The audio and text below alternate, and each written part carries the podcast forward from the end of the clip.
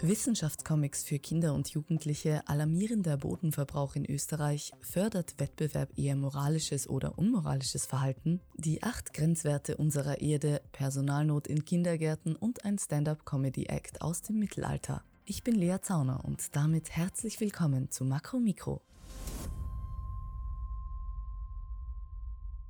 Der Bodenverbrauch in Österreich ist auf einem besonders hohen Niveau, warnt der WWF in seinem diesjährigen Bodenreport. Im Zuge des Reports wurde die Bodenversiegelung in den Jahren 2019 bis 2021 analysiert und aufgeschlüsselt. Demnach verbaut Österreich etwa 11,5 Hektar Bodenfläche pro Jahr. Spitzenreiter ist hier die Steiermark mit 3,1 Hektar Bodenverbrauch, gefolgt von Ober- und Niederösterreich mit jeweils etwas über 2 Hektar. Schlusslicht ist wenig überraschend Wien mit 0,1 Hektar. Mancherorts nimmt die Bodenversiegelung derart rasant zu, dass sie sich bis 2050 verdoppeln würde.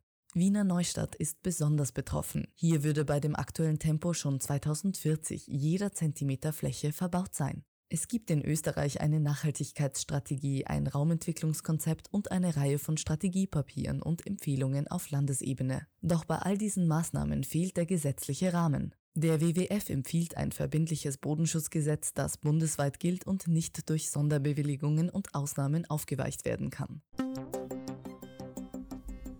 Die Frage, ob Wettbewerb eher moralisches oder unmoralisches Verhalten fördert, wird nicht nur von politischen Parteien diskutiert, sondern spaltet auch die Wissenschaft seit über einem Jahrhundert. Eine internationale Forschungsgruppe der Universität Innsbruck hat diese Frage nun in 45 Online-Experimenten mit über 18.000 Teilnehmenden untersucht. Die Ergebnisse zeigen, dass es auf diese komplexe Frage keine eindeutige Antwort gibt. So ergab die Mehrheit der Studien keine signifikanten Ergebnisse. Lediglich sieben Studien deuten darauf hin, dass Wettbewerb zu weniger moralischem Verhalten führt und zwei Experimente kamen zum gegenteiligen Schluss. Die Forschenden betonten die Bedeutung des Studiendesigns und warnten davor, einzelne Untersuchungen isoliert zu interpretieren. Aber der hier insgesamt gefundene sehr kleine negative Effekt von Wettbewerb auf moralisches Handeln könne durchaus als belastbar angesehen werden, so die Forschenden.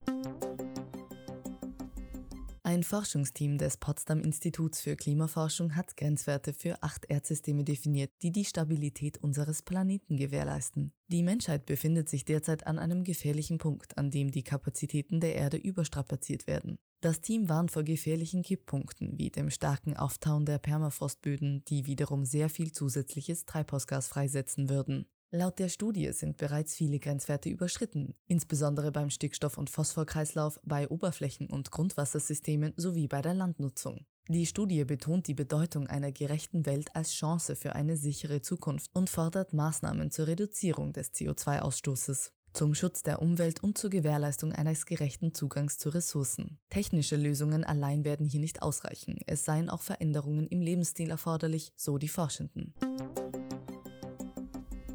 Die Österreichische Akademie der Wissenschaften kürt zum dritten Mal die besten Wissenschaftscomics für Kinder und Jugendliche. Dieses Jahr lag der Fokus erstmals auf Comics für 10- bis 14-Jährige. Es wurden drei Werke ausgezeichnet. Hanna und der Ruf der Berge von Michael Mayer und Michael Schneider. Dieser Comic befasst sich mit den Auswirkungen der Klimakrise. Raben, Ruhm und Rostpilze von Nina Habel. Hier geht es um Biodiversität. Und eine kritische Auseinandersetzung mit Social Media. Die Entdeckung der Filterblase von Johanna Mayer. Die drei Comics wurden mit einem Preisgeld von jeweils 12.000 Euro ausgezeichnet. Die aufwendig illustrierten Geschichten sollen Neugier wecken und junge Menschen für Forschung begeistern. Damit erhalten sie erste Einblicke in die Arbeit von Forschenden. Alle Hefte sind kostenlos erhältlich und eine eigene Website bietet Bonusmaterial für Schulen. Die Personalnot bringt Kindergärten in Österreich immer stärker unter Druck. Aktuell werden der Betrieb vor allem durch Assistenz und Hilfskräfte am Leben erhalten. Diese werden dadurch vor große Herausforderungen gestellt. Gleichzeitig stünden die verbleibenden Pädagoginnen und Pädagogen vielfach an der Grenze der Belastbarkeit, warnt die Plattform EduCare in einem offenen Brief an Bildungs-, Familien- und Finanzministerium sowie die Bildungsverantwortlichen in den Bundesländern. Es sind zwar als Reaktion auf den Personalmangel diverse Ausbildungsinitiativen gestartet worden, in vielen Betrieben werden aber nicht ausgebildete Personen als Fachkräfte eingesetzt. Das betrifft oft die Hälfte des Betriebs, so EduCare. Um den Fachkräftemangel langfristig zu beheben, werden bessere Rahmenbedingungen gefordert, darunter ein realistischerer Fachkraft-Kind-Schlüssel, kleinere Gruppen, multiprofessionelle Teams und eine bessere Gleichstellung der Elementarpädagoginnen und Pädagogen mit Lehrkräften in Bezug auf Ausbildung, Bezahlung und Arbeitsbedingungen. Und zum Schluss wie immer ein Fun Fact. Der Literaturwissenschaftler James Wade ist zufällig auf Texte aus dem 15. Jahrhundert gestoßen, die einen Stand-up-Comedy-Act beschreiben.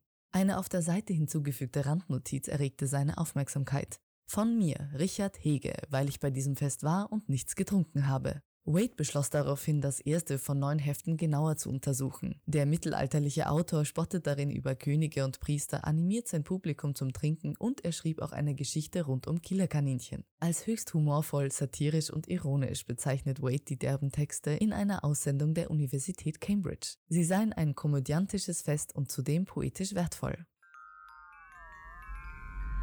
Und das war Makromikro, dein wöchentliches Wissenschaftsupdate. Ich bin Lea Zauner und wünsche einen schönen Start in den Sommer. Bis zur nächsten Woche.